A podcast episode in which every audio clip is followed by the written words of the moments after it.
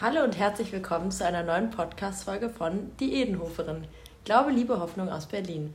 Mein Name ist Wiebke Balzer und ich arbeite am Berliner Institut für Religionspädagogik und Pastoral zusammen mit Professorin Annette Edenhofer. Genau, da arbeite ich auch und habe die Professur für Religionspädagogik an der KHSB, Katholische Hochschule für Sozialwesen in Berlin.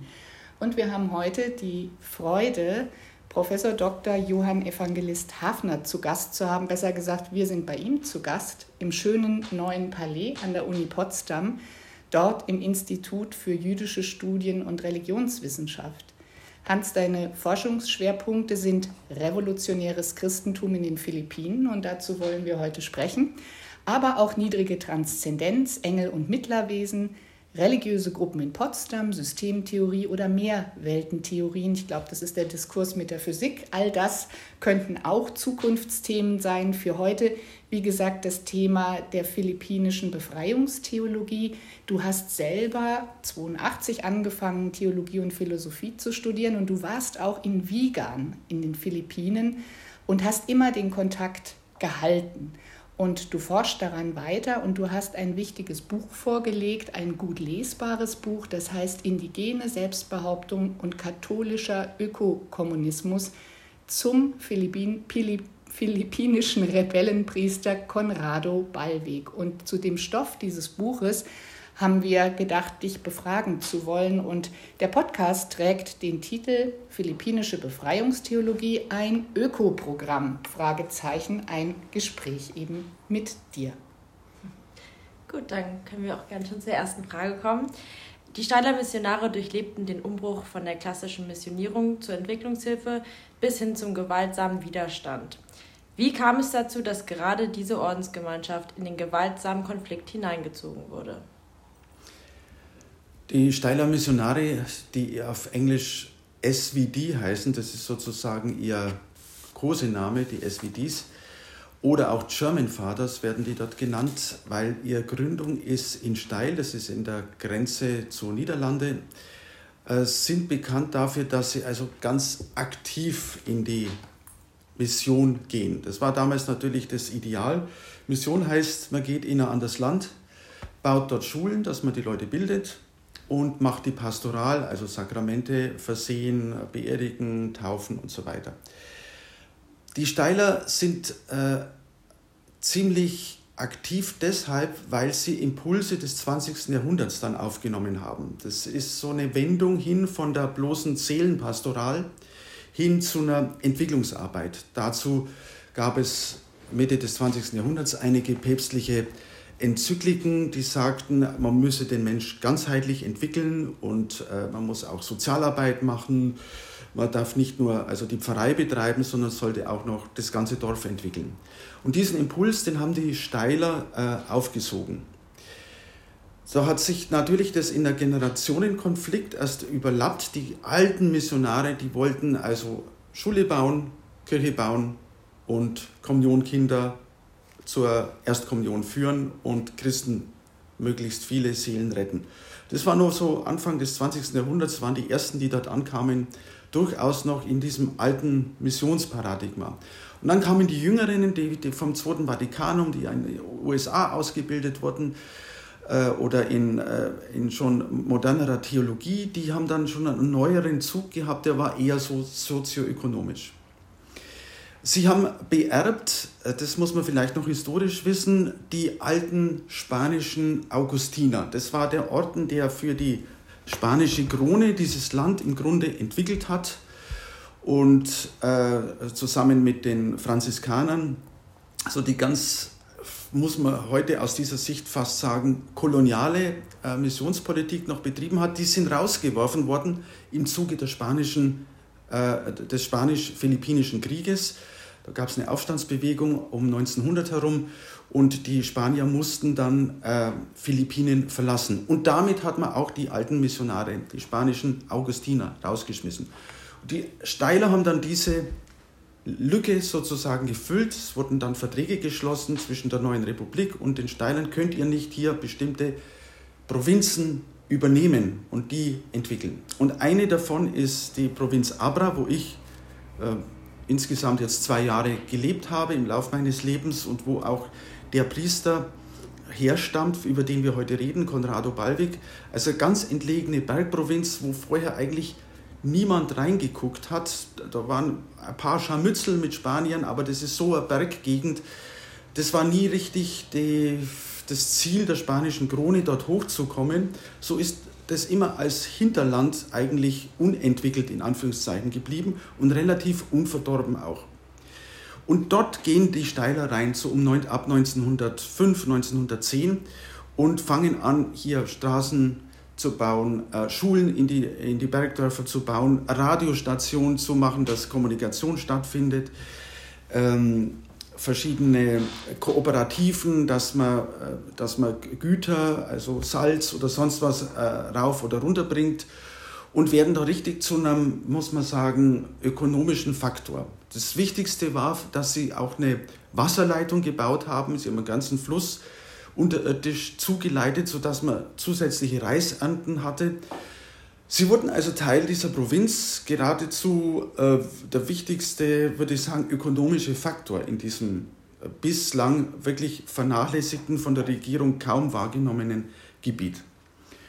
Und die rekrutiert haben sie sich noch bis 1970, kann man sagen, vor allem aus Deutschen, aus Niederländern, aus Polen und viele Amerikaner, die immer den Vorteil hatten, die hatten Heimatgemeinden, die sie bitten konnten, ich baue eine Schule, ich baue eine Straße, ich baue einen Brunnen, bitte schickt mir Geld. Und dann konnten die also mit Geldern aus den entwickelten Ländern oder den reichen Ländern dort unglaublich viel bewegen in dieser Gegend dort oben.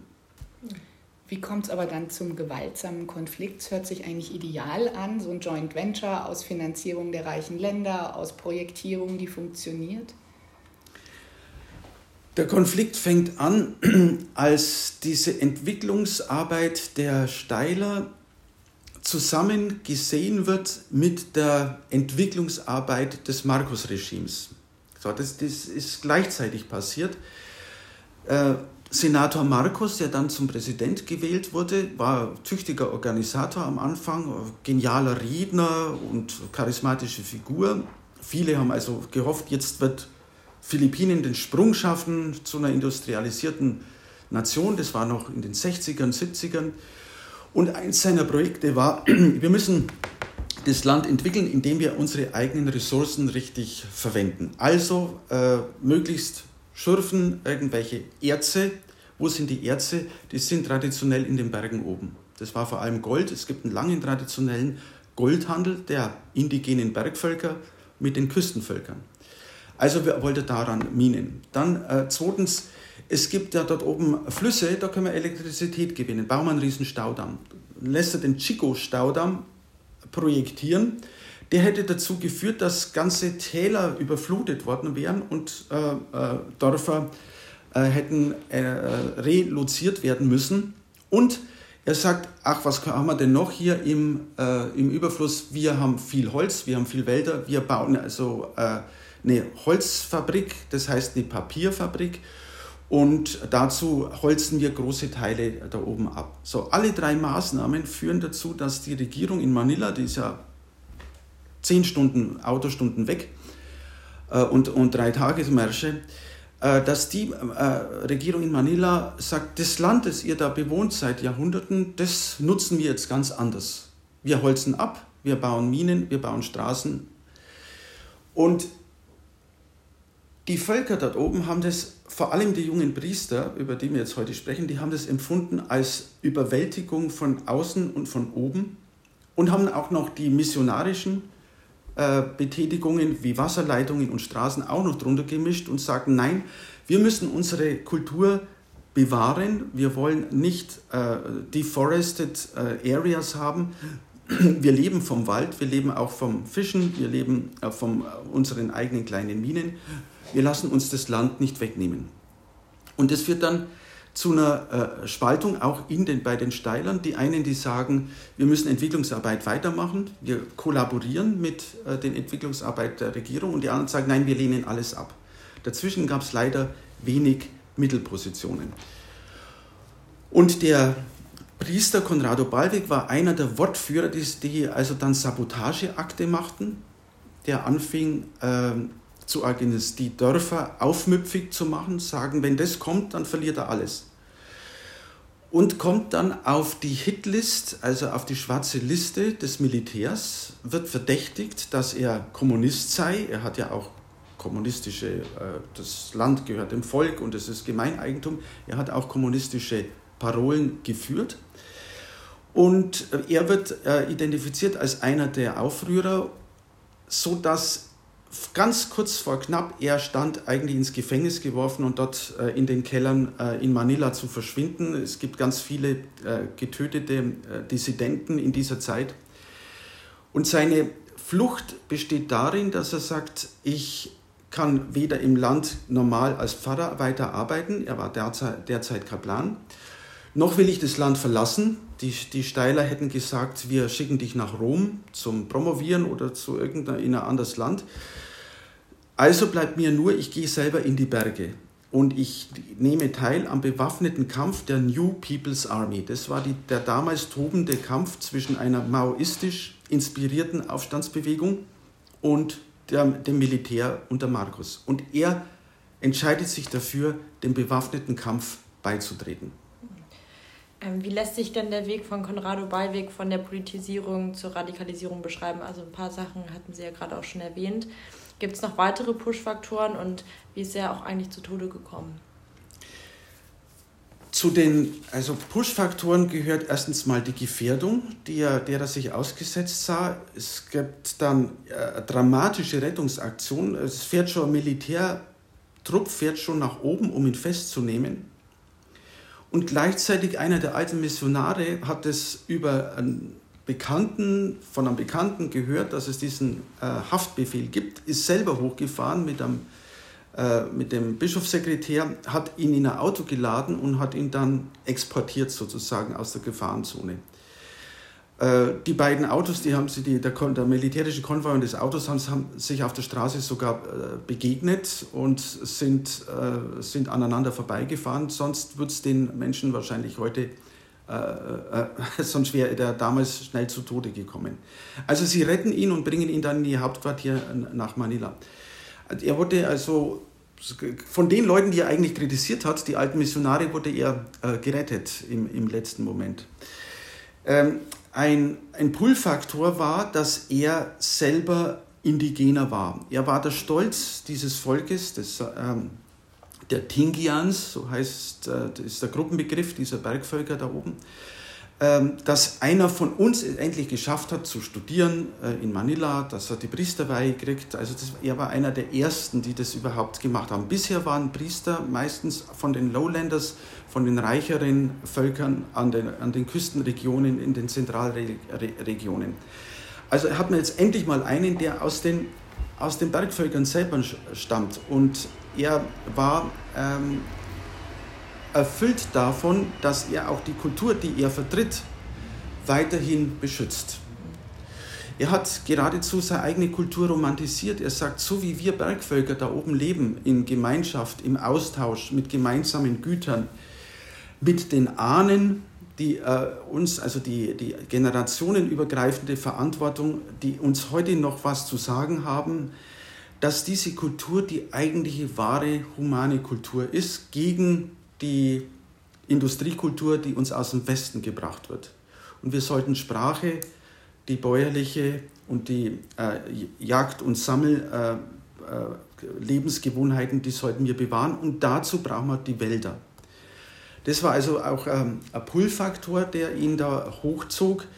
Ein weiterer Push-Faktor ist, äh, dass er mit der, so nannte man das damals, dem Filz aus Ökonomie, Militär und Macht äh, nie zu, zurande gekommen ist. Wenn Sie in Philippinen leben, dann sind Sie zunächst mal verloren, weil Sie niemand kennen. Nur wer jemand kennt, der an der richtigen Schaltstelle sitzt und Entscheidungen treffen kann und damit auch über Geld und über Recht verfügt, der hat dort eine Chance. Also sowohl Ausländer als auch die Indigenen sind nie in diesen Filz dieses, man nennt es äh, kapitalistische Bürokratie. reingekommen. So, sie sind über Gesetzesvorlagen und so weiter, werden sie nie richtig an Entscheidungen äh, rankommen, auch nicht an Ressourcen rankommen. Und diese, diese, dieser Konkon aus Korruption und, äh, und Verwaltung, der das philippinische Regime bis heute beherrscht, da ist er nie reingekommen. Und deshalb hat ihn das auch rausgetrieben und zu sagen, wir wollen in eine einfache, klare Stammesstrukturen, die mit Räten arbeiten, die mit einfachen Abstimmungen arbeiten, die äh, durchgreifen, äh, die auch kleine Verträge abschließen und die sind unser ideales Zivilisationsmodell. Ja, super spannend. Ähm, Im Gegensatz zur lateinamerikanischen Befreiungstheologie spielten die Eigentumsrechte am Wald, der Bewahrung des Ökosystems, der Kultur und Sprache ja eine überragende Bedeutung. Ballweg ging den Weg vom Priester zum Revolutionsführer. Verstand er diesen Weg als die Fortsetzung der Evangelisierung mit anderen Mitteln? Ja und nein. Er war natürlich getrieben von einer jesuanischen oder christlichen Sendung. Alles, die Ärmsten sind die Ersten, die wir in den Blick nehmen müssen. Es gab damals die Preferential Option for the Poor. Das war der, würde ich sagen, der Ruf der Befreiungstheologie. Ja, alle sind gleich, aber die Armen, die sind diejenigen, denen sich Jesus zuerst zuwendet. Also dieser Ruf zu, zu den Armen und zu den Marginalisierten, den hat er sich sehr zu Herzen genommen. Also das ist ein christliches Motiv. Er hat dann auch ein paar Parolen übernommen äh, äh, des Maoismus. Äh, äh ich, ich, weiß durch die Forschungen, dass das kleine Mao-Büchlein, also die Rote Bibel, auch von den Seminaristen gelesen wurde und auch von deutschen Intellektuellen übrigens. Äh, damals, als ich in München studiert habe, wurde die Mao-Bibel ausgegeben. So sieht aus wie das Neue Testament, bloß rot gebunden. Ist eines der meistgedruckten Bücher der Welt überhaupt.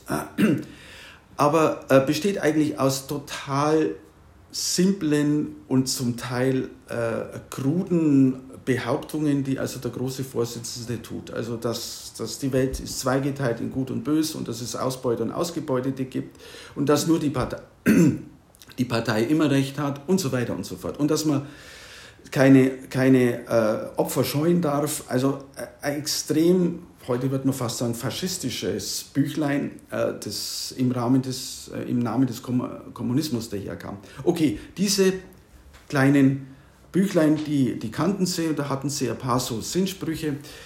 Ein bisschen was haben die Leute auch gekannt äh, aus, dem, aus der Seminarsbildung. Es gab ein paar Professoren, die haben eine sogenannte Reich Gottes Theologie vertreten und den jungen Seminaristen gesagt, was ihr bisher gelernt habt, nämlich Pastoral und christliches Tun besteht darin, die Seelen für die nächste Welt zu bereiten. Das ist nur die halbe Wahrheit.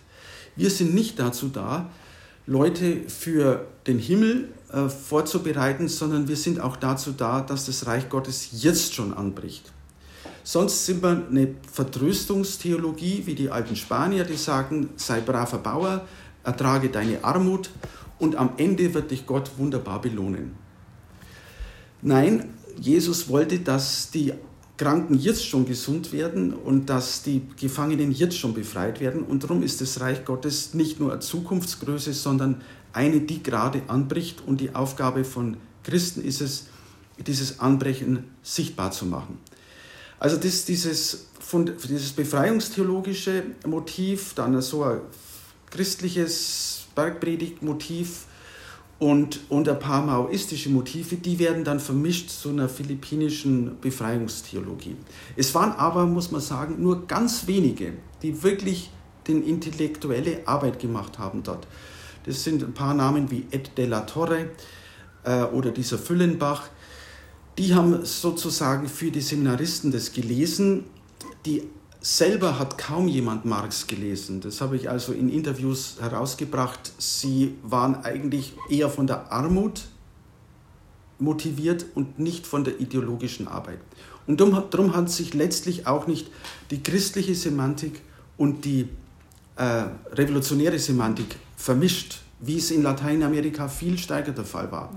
Dort sind die, Bild, die alttestamentlichen Bilder viel stärker. Das sagt man, Die Bauern von Solentiname sind eigentlich das alte Israel.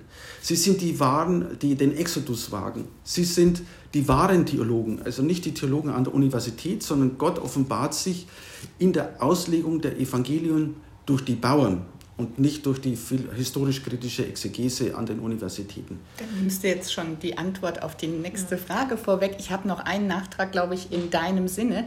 Ähm, wie ist Ballweg zu Tode gekommen? Also es ist klar, er ähm, ist inspiriert, dass es nicht nur Vertröstung, Opium des Volkes, marxistisch gesprochen sein kann, Religion, sondern hier und jetzt, da kommt der Konflikt. Und wie kommt er zu Tode de facto? Kannst du es ganz kurz? Ja, er, er zunächst ist er unglaublich erfolgreich. Also sobald er also diesen äh, MPA äh, beitritt, wird er sehr schnell Political äh, Officer, also für Bildungsarbeit dort. Dort leben sie in Camps und er gibt Seminare. Dann wird er auch Military Commander. Er hat ein eigenes, äh, eigenes Bataillon, das er dann befehligt. Er überfällt sogar mal mit dem Bataillon eine ganze Stadt, umstellt die Stadt, lässt sich alle Waffen herausbringen. Äh, er wird so bekannt in dieser Zeit als unglaublich agiler Militärführer, dass es damals richtige Sagen gab. Der kann in, über Nacht kann der 50 Kilometer quer durch den Urwald marschieren und ist woanders und das Militär kriegt ihn nie zu fangen. Er war sowas wie Robin Hood, also der Held der, der Held der Berge. Als aber dann Marcos ins Exil getrieben wurde durch die Aufstände in Manila, legt er die Waffen nieder und sagt, ich will mit der neuen Präsidentin, Cory Aquino war das damals, die Frau des ermordeten äh, Oppositionsführers äh, äh, Ninoy Aquino, ich will mit der Verhandlungen führen. Und ich äh, gehe zu einem Berghotel, dort kommt eine Delegation von mir, dann kommt eine Regierungsdelegation, die waren ja noch verfeindet. Sie haben gegenseitig Geiseln genommen übrigens, dass jeder von der anderen Partei Geiseln hatte, damit man also dieses Gespräch führen konnte. Und verhandeln über einen Waffenstillstand. Und Teil ist, Teile seiner NPA, der New People's Army, kooperiert jetzt und sagt, wir wollen jetzt am Aufbau eines, äh, eines indigenen Landes mitwirken Kurz darauf fasst aber die Exilsregierung, die kommunistische Exilsregierung der New People's Army, in, die in Niederlande sitzt, äh, den, äh, das Todesurteil, das ist Hochverrat. Er ist von der Parteilinie abgewichen und er äh, kollaboriert jetzt. Er hat auch die Waffen, die uns gehören, sozusagen mitgenommen. Dieses Urteil wird äh, aus, richtiggehend begründet, warum er Hochverräter sei, warum er den Tod verdient. Es gibt mehrere Anschläge auf ihn im Laufe der nächsten zehn Jahre, denen er immer wieder entkommt. Da werden einmal acht seiner Bodyguards werden erschossen auf offener Straße und er entkommt, indem er in den Graben springt.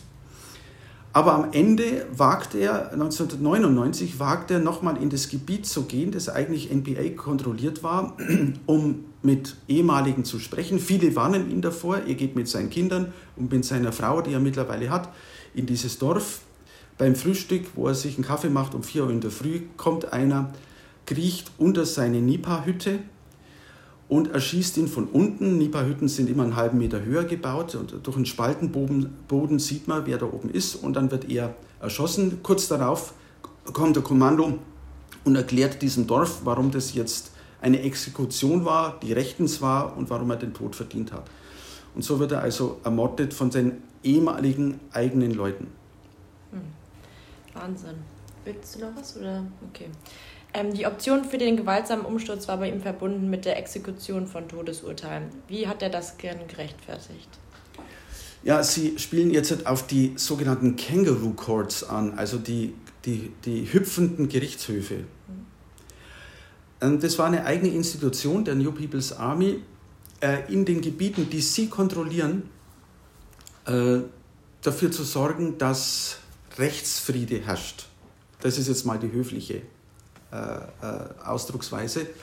Das sieht so aus, da kommt ein, äh, kommen zehn Leute, die kommen bewaffnet zu einem Dorf, lassen die Leute hervortreten, sagen, wir haben Folgendes gehört. Wir haben gehört, dass der eine einen Karabau dem anderen gestohlen hat.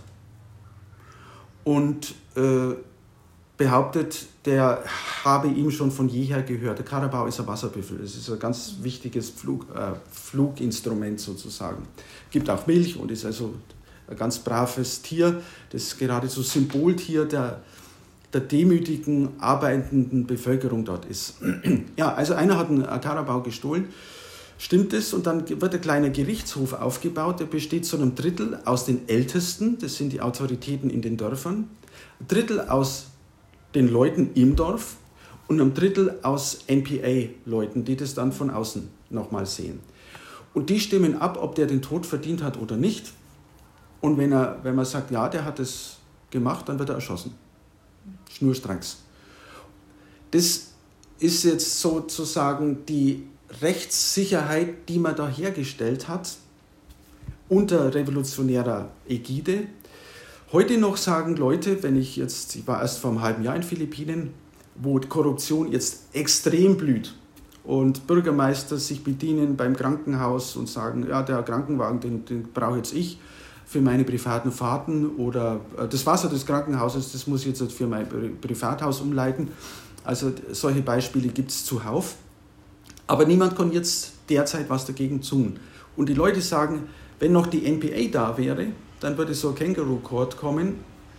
Die würden den vors Gericht ziehen. Wir würden sagen, der hat das Wasser geklaut oder die Wägen geklaut und dann würde er entweder verstoßen oder mit einer Strafe belegt oder erschossen. Und das Dritte, was sie natürlich machen, ist, es war Krieg, äh, nämlich Spitzel zu, zu, beseitigen. Wenn jemand kollaboriert mit dem Militär und Informationen weitergibt oder Waffen äh, schiebt, dann wurde der auch über diese Kangaroo Courts exekutiert. Aber wie hat er denn christlich inspiriert oder war das dann schon ins Revolutionäre ganz umgewandelt, das gerechtfertigt? Also ein Todesurteil ist ja kein notwendiger Selbstwiderspruch, wie man an amerikanischer Praktik sieht, dass Katholikinnen dafür Todesurteile sind. Aber war das ein Spannungsfeld? Also äh, funktional ist es völlig klar geworden, warum das war.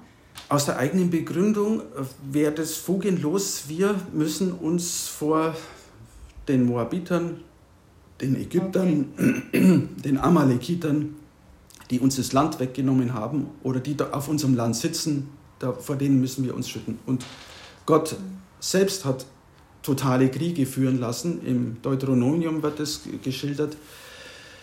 Außerdem befinden wir uns noch nicht in der, in, im Reich der Befreiung. Okay. Darum nennen, nennen sie ihre Theologie Theology of Struggle, also Theologie des Kampfes und nicht Theology of Liberation, weil sie sagen, Liberation, die kommt, wenn sie da ist, die kommt auch von Gott und dann, wenn wir die gerechten Verhältnisse hergestellt haben. Aber bis dahin befinden wir uns einfach im Kampf. Und zum Kampf gehört, dass wir uns wehren. Natürlich wurde Gewalt immer als Notwehr deklariert. Wir tun nur etwas, um zu verhindern, dass wir weiter drangsaliert oder getötet werden. Und nicht als Aggressionsgewalt. Aber das macht jeder Gewalttäter, begründet seine eigenen Taten als Notwehr oder Reaktion. Mhm zeigt das Beispiel von Beiweg, dass der philippinische Staat nicht willens war, den Bergvölkern angemessene Eigentumsrechte zuzugestehen? Und wenn ja, welche Rolle spielt die Kirche dabei? Die Bergvölker spielten für die Zentralregierung in Manila und in den Hauptstädten in Bacolod oder Cebu, also das, Philippinen ist ja auf viele Inseln verteilt, aber die Zentrale ist jetzt natürlich Manila. Die Bergfelder spielten eigentlich gar keine Rolle. Die waren immer ein Problem. Und zwar schon äh, seit unvordenklichen Zeiten, die hat man nie unter Kontrolle gekriegt.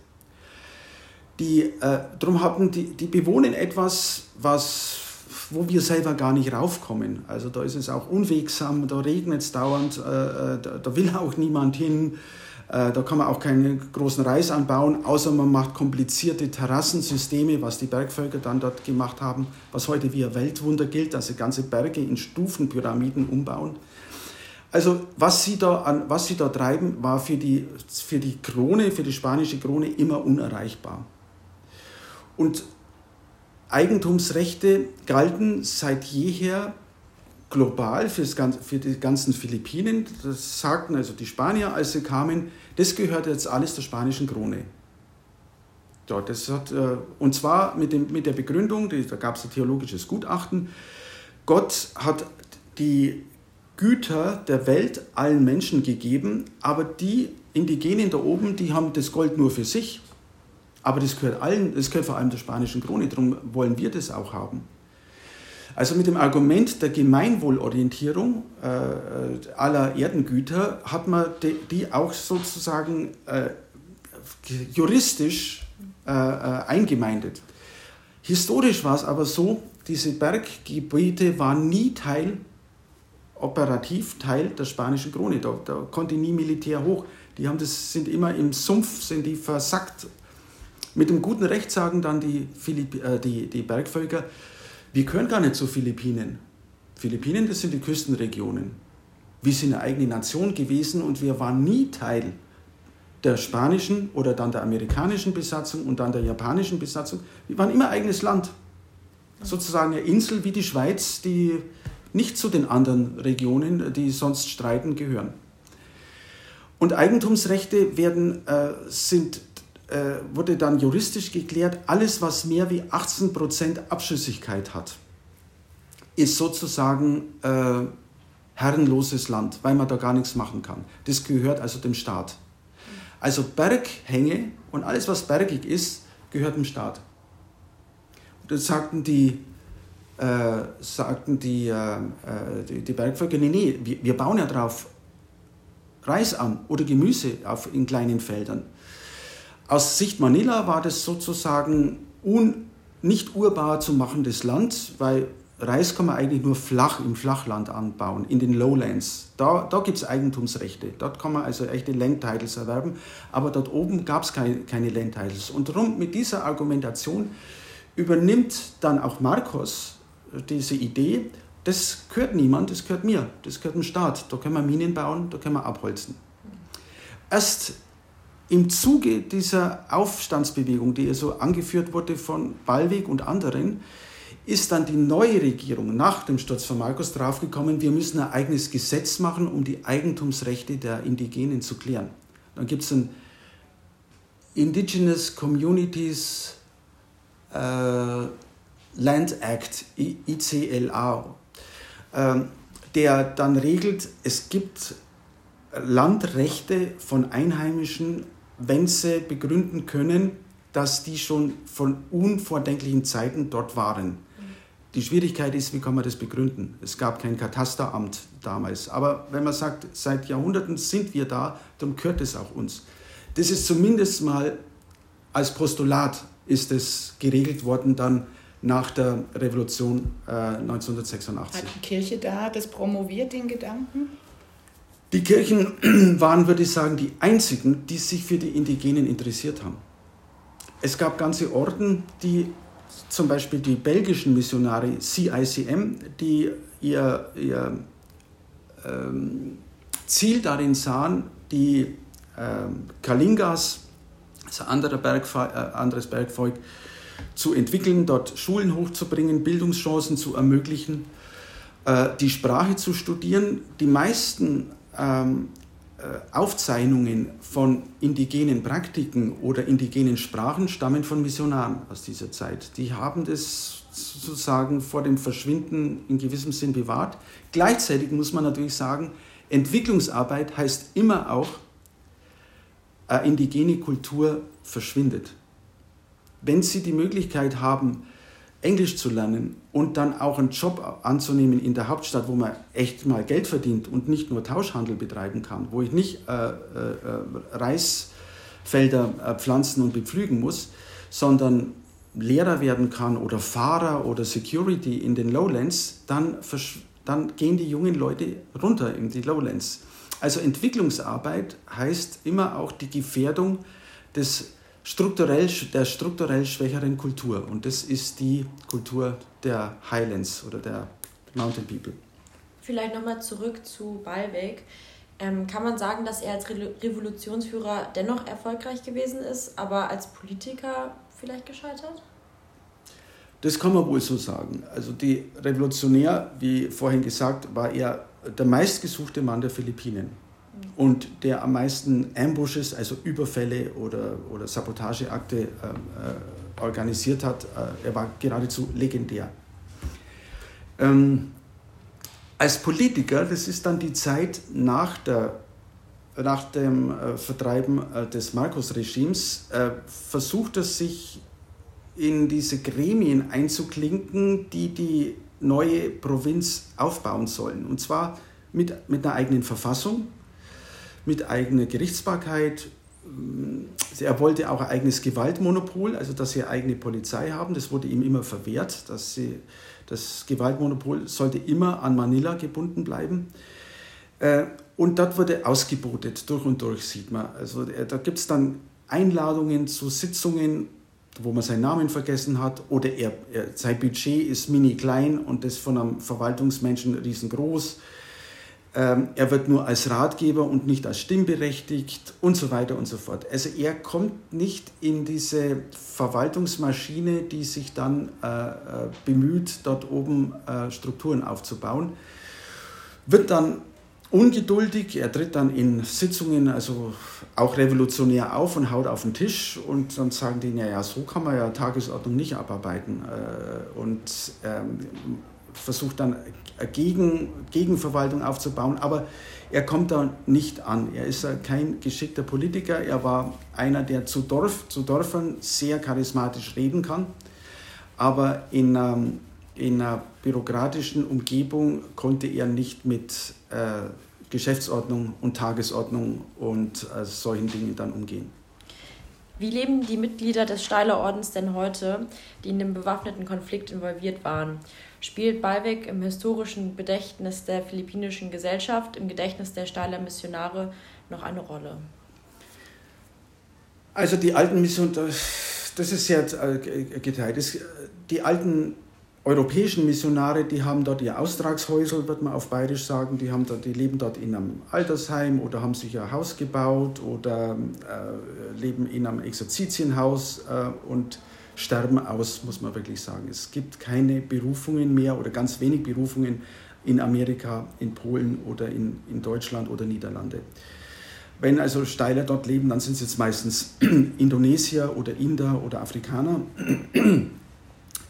Diejenigen, die in der New People's Army waren, und manche waren ja noch 15 Jahre, und die irgendwann mal surfessen, heißt es, wieder zur Oberfläche kommen, also die aus dem Untergrund dann hervortreten, dann gab es ein Amnestieverfahren, wenn man nachweist, dass man keine Verbrechen begangen hat, jenseits der Kampfhandlungen. Also wenn man in einer normalen Kampfhandlung war, dann ist es nicht ein Verbrechen, sondern war es Krieg. Und dann wird man, äh, dann bekommt man äh, äh, Amnestie, also einen Straferlass und kann zurückkehren zu dem, äh, zur alten Arbeit. Von den vier Leuten, die also mit, oder von den drei Leuten, die äh, zusammen mit Ballweg in dieser Region sich der NPA angeschlossen haben, wurden zwei im Kampf erschossen.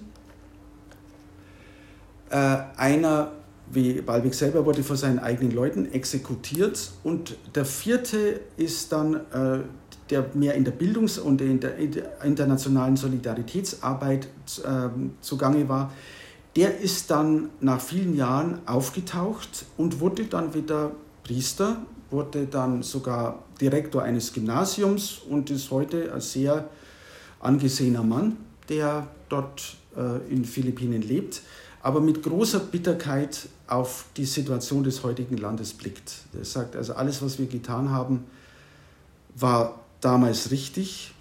Wir hatten kaum eine Alternative. Aber dass es wieder zurückfällt in eine so ausbeuterische und korrupte Gesellschaft, wie sie heute in Philippinen herrscht, das hätte sich nicht träumen lassen. Aber gibt es Märtyrerbilder in Anführungsstrichen von Ballweg in den Ordenshäusern? Nein, er wurde nicht im Orden wird er nicht als Vorbild ge, gehandelt. Er, äh, in der Totentafel, in, in der Zentrale ist er gelistet, aber nicht als Pater, sondern unten noch auch sozusagen. And also. Also wir beten auch für.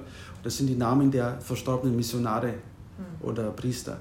Da wird er mit gelistet, weil er nie mehr zurückkam ins Priesteramt, weil er sein Priestertum selber hat ruhen lassen, das sagte er selber. Er ist er das Priestertum nie verlassen, er hat es aber nur ruhen lassen. Er hat also keine Messe gelesen in den, in den, äh, in den Camps oder Taufen vollzogen oder sonst etwas. Das, das war eine alte Existenz. Er war dann ganz NPA-Soldat oder NPA-Commander. Ähm, ja, vielleicht nochmal ähm, als nächste Frage, wie das Verhältnis heute aussieht zwischen den Bergvölkern, den Lowlanders an den Küsten und auch der Elite des Landes. Wie vorhin angedeutet, befinden sich die indigenen Kulturen äh, in einem langsamen Erosionsprozess. Die sind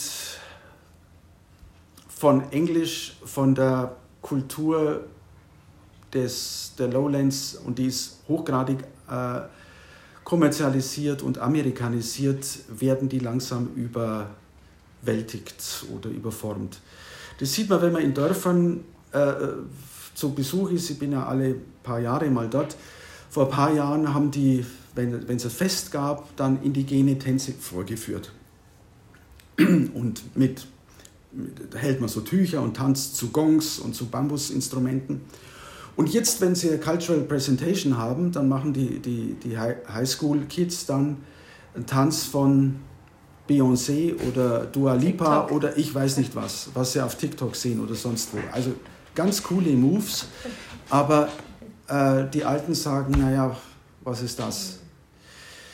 das äh, auch die Sprachen, die man dort spricht, sind ja Talsprachen. Also jedes Tal hat seine eigene seine eigene Sprache. Es gibt Sprachen, die sind so klein, die haben nur noch 5000 Sprecher.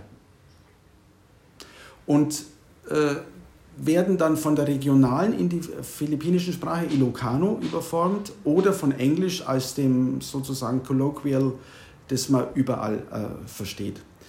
Also auch die Sprachen werden meiner, meiner Prognose nach irgendwann verschwinden. Und so ist das Verhältnis also eines wirklich der Schwäche derzeit. Ähm, wenn nicht äh, bewusste Kulturarbeit dort gemacht wird, werden diese äh, Bräuchtümer dort äh, ihr Leben aushauchen. Hätten die Eliten ein Interesse, dass die Assimilation funktioniert, die sich eh anbietet über Social Media? Die, die, Eliten, die ziehen dann, wer viel Geld verdient, der zieht dann irgendwann nach Manila und hat dort Teil an dem würde ich sagen, pulsierenden Leben, obwohl Manila eine katastrophale Stadt ist, äh, aus absurdem Reichtum und, und obszöner Armut. Also das ist wirklich äh, äh, äh, tragisch, dass es einen ständigen Fluss aus der Provinz in die, in die Zentrale gibt. Und die Eliten bestehen aus, ich würde mal sagen, zehn Großfamilien, die also Eigentumsrechte haben, Exportrechte, Importrechte und die sich gegenseitig im, im Senat, im Kongress äh, äh die, ja, die Bälle zuspielen, gleichzeitig die Industriepolitik vernachlässigen. Es gibt kaum ein Produkt des Philippinen exportiert. Oder haben Sie jetzt schon mal einen Mangosaft? Das Land ist strömt vor, vor Fruchtbarkeit. Man könnte also dort tonnenweise Mangos oder äh, irgendwie äh, exportieren. Das passiert nicht. Auch Zucker ist mittlerweile, die Zuckerindustrie ist, liegt am Boden. Also die Eliten, die haben sich ausgeruht auf der relativ guten Industrialisierung aus den 50ern, 60ern haben diese Fabriken zerfallen lassen. Mittlerweile muss Philippinen fast alles importieren. Zucker, sogar Salz, Reis. Man muss sich das mal vorstellen, auch Reis muss importiert werden. Äh, die Eliten sind nicht fähig, äh, dieses Land zu leiten. Das haben es eigentlich in Grund und Boden geritten. Also ist das Ökoprogramm auch der Befreiungstheologie dann gescheitert, weil die Befreiungstheologie oder die, die, die Theologie des Kampfes konnte das nicht transformieren, wenn das jetzt so der Zwischenbestand ist. Ne? Nee, die konnten das nicht transformieren. Die haben, äh, die haben den Blick gelenkt, dass Philippinen aus der Reichtum der Philippinen in der Natur besteht und dass die Natur nicht nur eine Ressource ist, sondern ein Lebensmittel und auch das Kulturland, in dem äh, wir leben. Und wenn das weg ist, dann, äh, dann bleibt nur noch eine Insel von schlecht versorgten Bevölkerung. Mhm. Ja, dann als abschließende Frage, lassen sich Beobachtungen des philippinischen Kulturkampfes auf andere Kontexte übertragen? Also da, da, es zeigen sich ein paar Gesetze, die auch in, in Lateinamerika oder in anderen äh, äh Gebieten, die Transformation erfahren, äh, gelten. Das eine ist der Antikommunismus produziert Kommunismus. Das war ganz deutlich. Also äh, viele sind erst zum Kommunist geworden, als wir sie so genannt haben. Und, äh, und noch weiter gefasst, Gewalt äh, führt dazu, dass äh, Gegengewalt sich organisiert. Dann damit zusammenhängt, Situation der, der Korruption und der Rechtlosigkeit führt dazu, dass sich eigene Rechtsformen bilden, die zum Teil dann krude sind, wie diese Kangaroo Courts oder diese Volksgerichtshöfe. Also oder heute sind es dann Räuberbanden oder Erpresserbanden, die das dann äh, machen, die sozusagen Recht herstellen in einem ganz kleinen lokalen Bereich. Sie müssen den kennen, der also die, die Truppe mit den Waffen hat. Dann können sie in der Region was bewegen, weil auf die Polizei, aufs das Militär ist kaum zu vertrauen. Ähm, was wunderlich für mich war, ist, dass sich die christliche Sprache nicht ohne weiteres übersetzen lässt in die Sprache der Gewalt, die äh, die, die, Kommun die kommunistische Aufstandsbewegung be bewegt hat. Entweder haben sie es nicht gekannt oder, oder dass die Vermittlungsformen aus Lateinamerika oder vielleicht ist es so, dass auch die christliche Sprache so stark von der Liebessemantik oder Versöhnungs- und einer Verzeihungssemantik geprägt ist, dass man sie nicht ohne weiteres in einem in einem äh, militärischen Konflikt dann äh, verwenden kann.